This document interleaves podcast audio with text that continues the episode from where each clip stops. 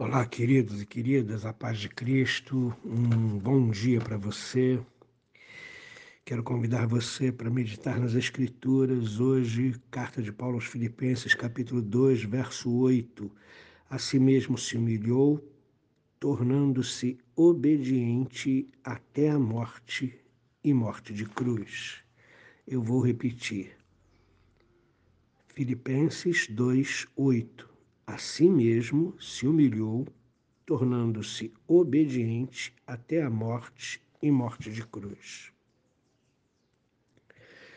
Contra a desobediência do pecado, contra as ofensas que nós cometemos pecando contra o nosso Deus, Jesus Cristo mostrou uma obediência perfeita ao Pai. Veja como isso acontece. Ao prosseguir, Paulo diz: E reconhecido em atitude como humano, humilhou-se a si mesmo, tornando-se obediente até a morte e morte de cruz.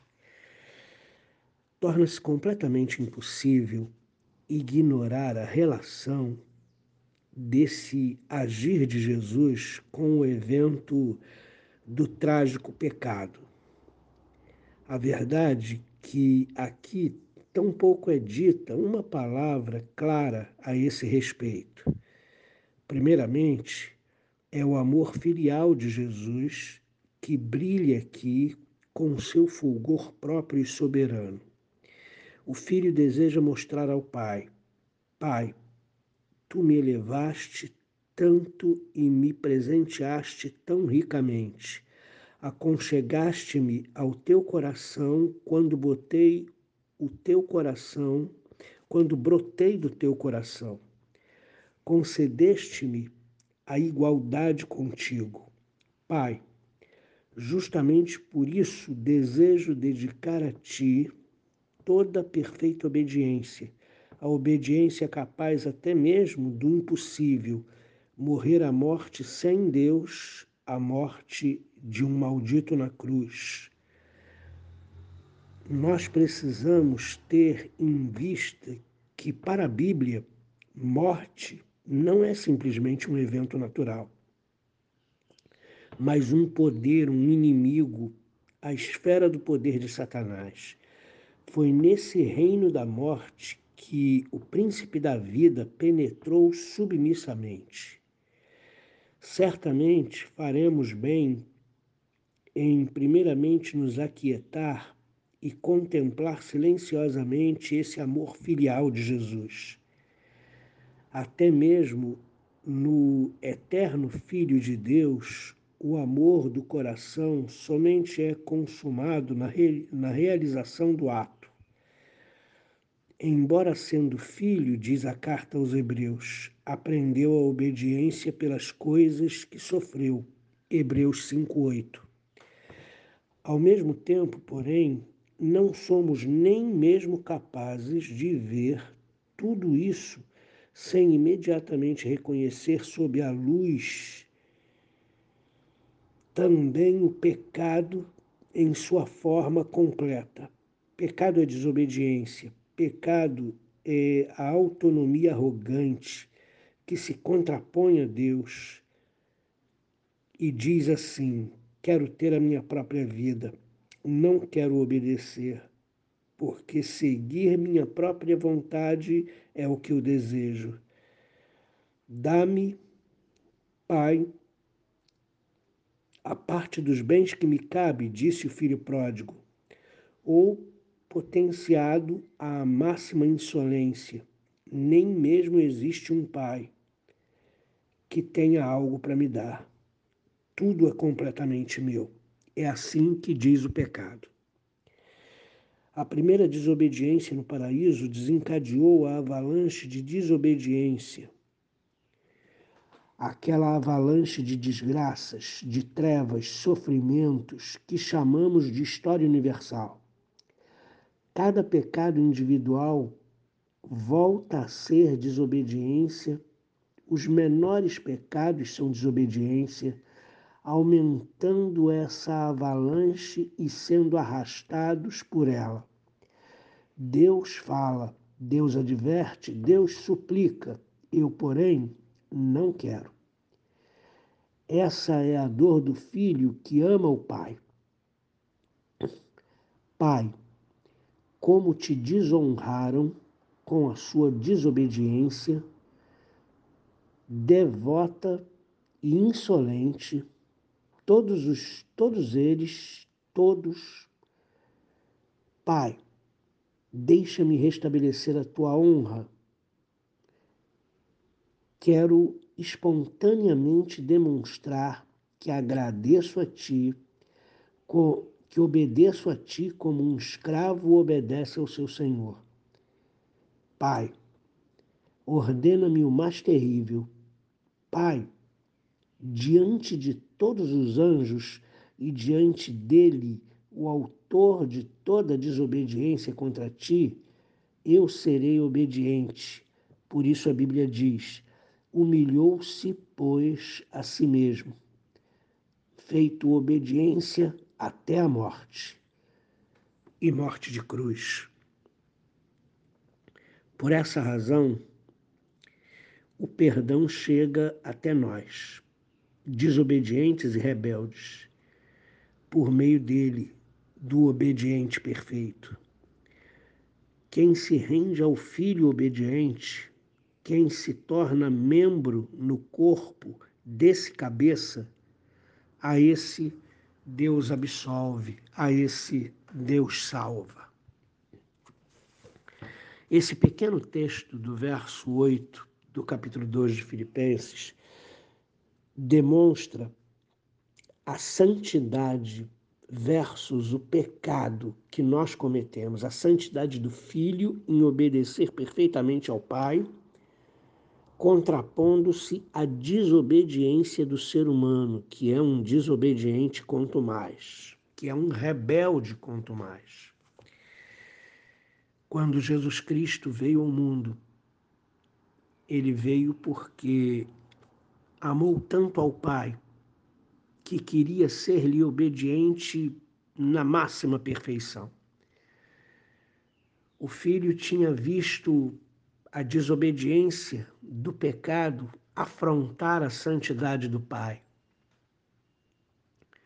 E ele então decidiu honrar o Pai com a perfeita obediência, com a humilde obediência, como um servo obedece ao seu Senhor. E aí então, lendo essas palavras que disse para vocês, eu me coloco a pensar em como nós temos desonrado a Deus com a nossa desobediência, com o nosso desmarzelo, com as nossas inquietações, falta de fé, como nós temos desprezado a Deus, como nós temos desprezado o culto do Senhor, como nós temos desprezado toda a obediência de Cristo no sacrifício que fez quando veio ao mundo, porque a nossa resposta ao Evangelho é uma resposta muito frágil, muito fraca, muito ruim. Somos seres humanos que se preocupam exacerbadamente consigo mesmos. Somos seres humanos que qualquer tribulação reclamam de Deus, põem a culpa em Deus e perguntam por que Deus permitiu isso. Nós desrespeitamos o Senhor com as nossas palavras e atitudes, nós desprezamos o culto quando não vamos ao culto, quando, quando saímos do culto pela metade, o culto está na metade e nós nos levantamos e vamos embora. E eu pergunto para você: que compromisso maior você pode ter com, com a sua vida que você não pode deixar o culto terminar para depois então resolver as suas questões? Nós não encaramos Deus como uma pessoa importante. Nós não cultuamos a Deus em espírito e em verdade. Pelo contrário, com as nossas atitudes, nós desprezamos o culto, desprezamos a Deus, desprezamos o sacrifício de Jesus.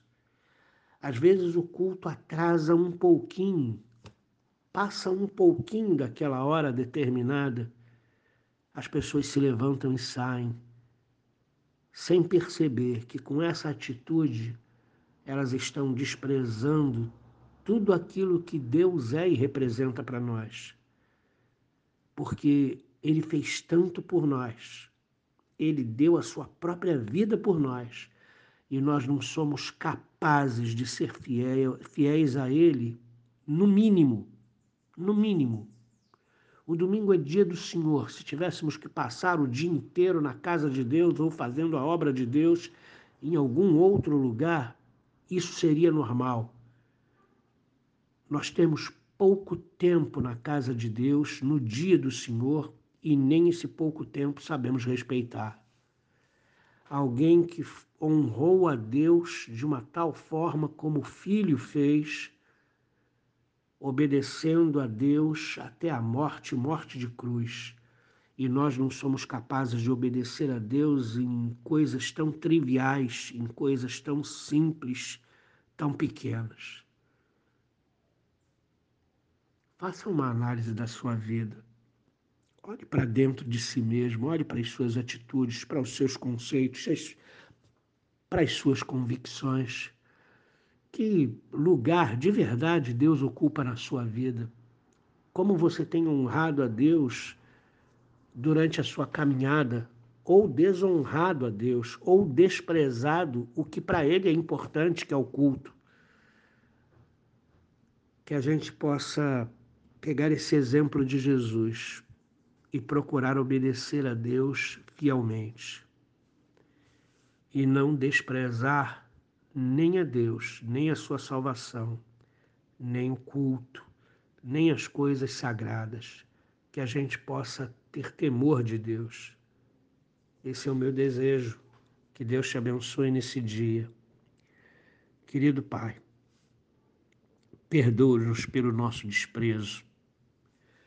Perdoa-nos por colocarmos todo tipo de coisa na frente do Senhor na nossa vida. Perdoa-nos pela nossa desobediência, perdoa-nos pelo nosso desprezo, pelo nosso descaso, com que tratamos as coisas sagradas. Tem compaixão de nós, que nós sejamos submissos a Ti e obedientes de verdade, mesmo que isso comprometa a nossa integridade física, mesmo que isso comprometa a nossa vontade, mesmo que isso nos atrase para os nossos compromissos. Que a gente, ó oh Deus querido, priorize te obedecer como Cristo te obedeceu. Em nome de Jesus. Amém.